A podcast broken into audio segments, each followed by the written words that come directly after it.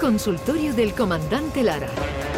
Pregunten lo que quieran, que el comandante contestará lo que le dé la gana. Comandante Luis Lara, buenos días. Buenos días, Jesús Vigorra, buenos días y la santa compañía que tiene usted sentada ahí en la mesa. Y buenos días a David Gallardo y a Pepe Rosales que está aquí secundándome también en los estudios centrales de Jerez de la Frontera. Jerez de la Frontera. Jerez, Jerez, Jerez, España, Jerez. España, Jerez, España, siempre. Jerez. Ole. David, ¿no le dicen nada hoy? ¿Estás No, enfadado? no, estoy- no, no, no. digo aquí, el que tengo aquí. Ah, mi David. me alegro Sí, mucho ah, de David, verte, David. querido. Igualmente, Como Jesús. tenemos poco tiempo, digo yo, que quiero es escuchar, escuchar, Pero dile reírme. algo a- este Hombre, que, que lo amo y que el otro día te escuché con ahí con, eh, con eh, cantando currito chocolatero con un martillo. Paquito, Paquito, no Eso, Paquito. nombre a Currito, Paquito Chocolatero. Cantando por Martinete, Paquito Chocolatero. Pero, pero vamos, ¿eso cómo se hace? ¿Tenemos el documento?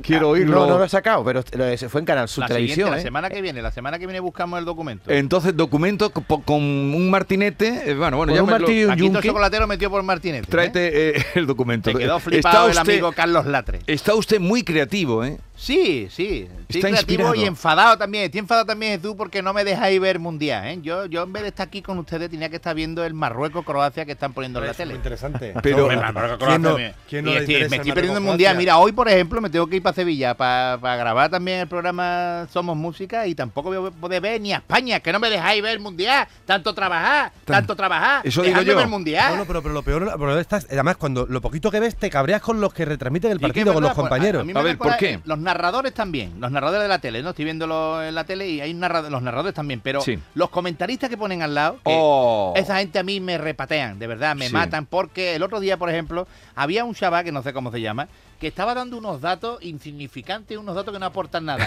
Dijo ese tío en la mitad del partido que el entrenador de Arabia Saudí va dos horas al día al gimnasio.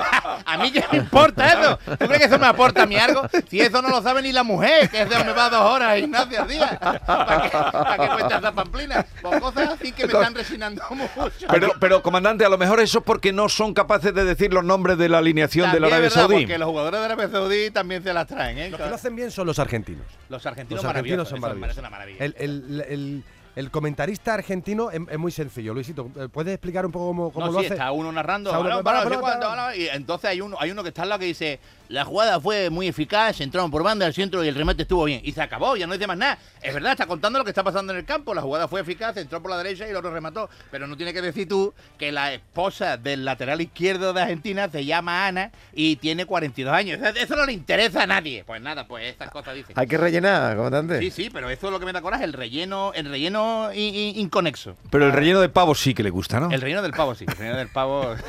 Esto, no todo, ¿eh? No todo. Que no lleve tampoco tantas verduras y tantas pamplinas, que vaya con.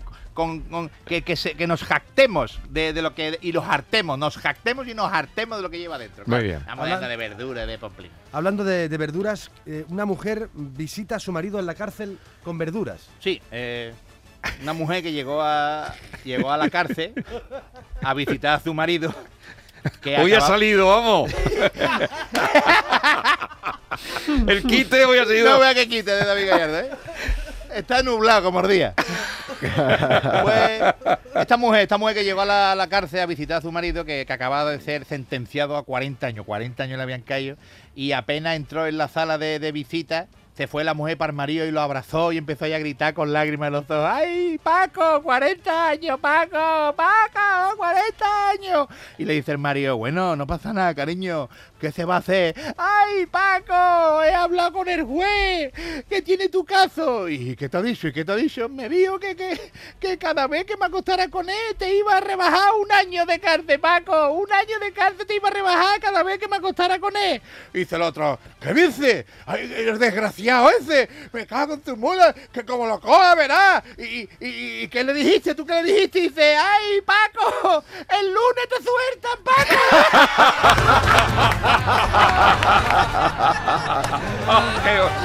Ya lleva 40, ya lleva 40. Dice, Paco, Paco, te dejo, Paco, te dejo, pero quiero que sepas que casada contigo he vivido los mejores momentos de mi vida, como aquella noche que tuve cinco orgasmos en una cabaña frente al mar. Y dice Paco, "Eh, pero eso no fue conmigo. Dice, pero estábamos casados.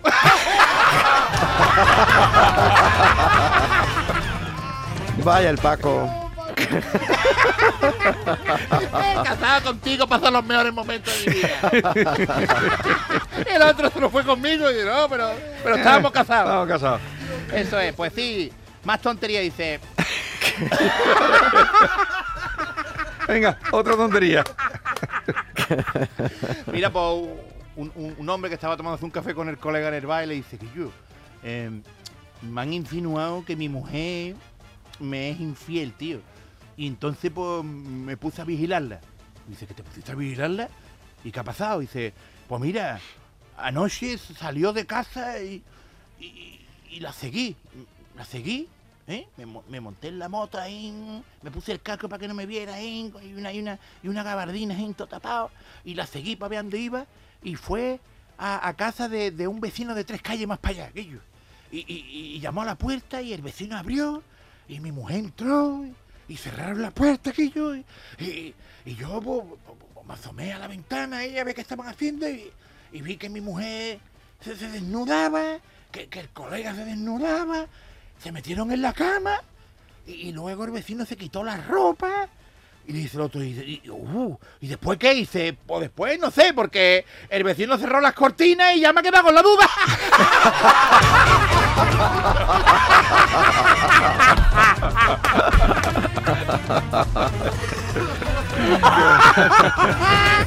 Me ha quedado con la duda. ay, señor, la duda, la duda. A ver, alguno rapidito, directo al, al oído. Alguno rapidito, directo al oído, pues dice, dice, mamá, mamá, ah, eh, ano- anoche vi a, pa- a papi haciéndole algo a la sirvienta. Dice, bueno, bueno, no pasa nada, hijo. Esta noche lo cuenta que va a haber una cena familiar y vamos a cenar todos juntos y lo cuenta en la cena. Y llegó la noche y le dice la madre en medio de la cena, a ver, niño, cuéntale a, a todo el mundo lo que me iba a contar. Y dice, pues mira, ayer vi a papá um, con, con la sirvienta besándose y, y la subió en el escritorio y le quitó la ropa y, y le metió, eh, eh, dice, mami, ¿qué- ¿cómo se llama lo, lo que te mete a ti, jardinero?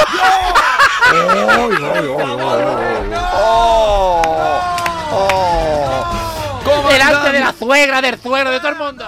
¡Qué barbaridad! Comandante Lara, que tenga una buena semana. Adiós. Adiós.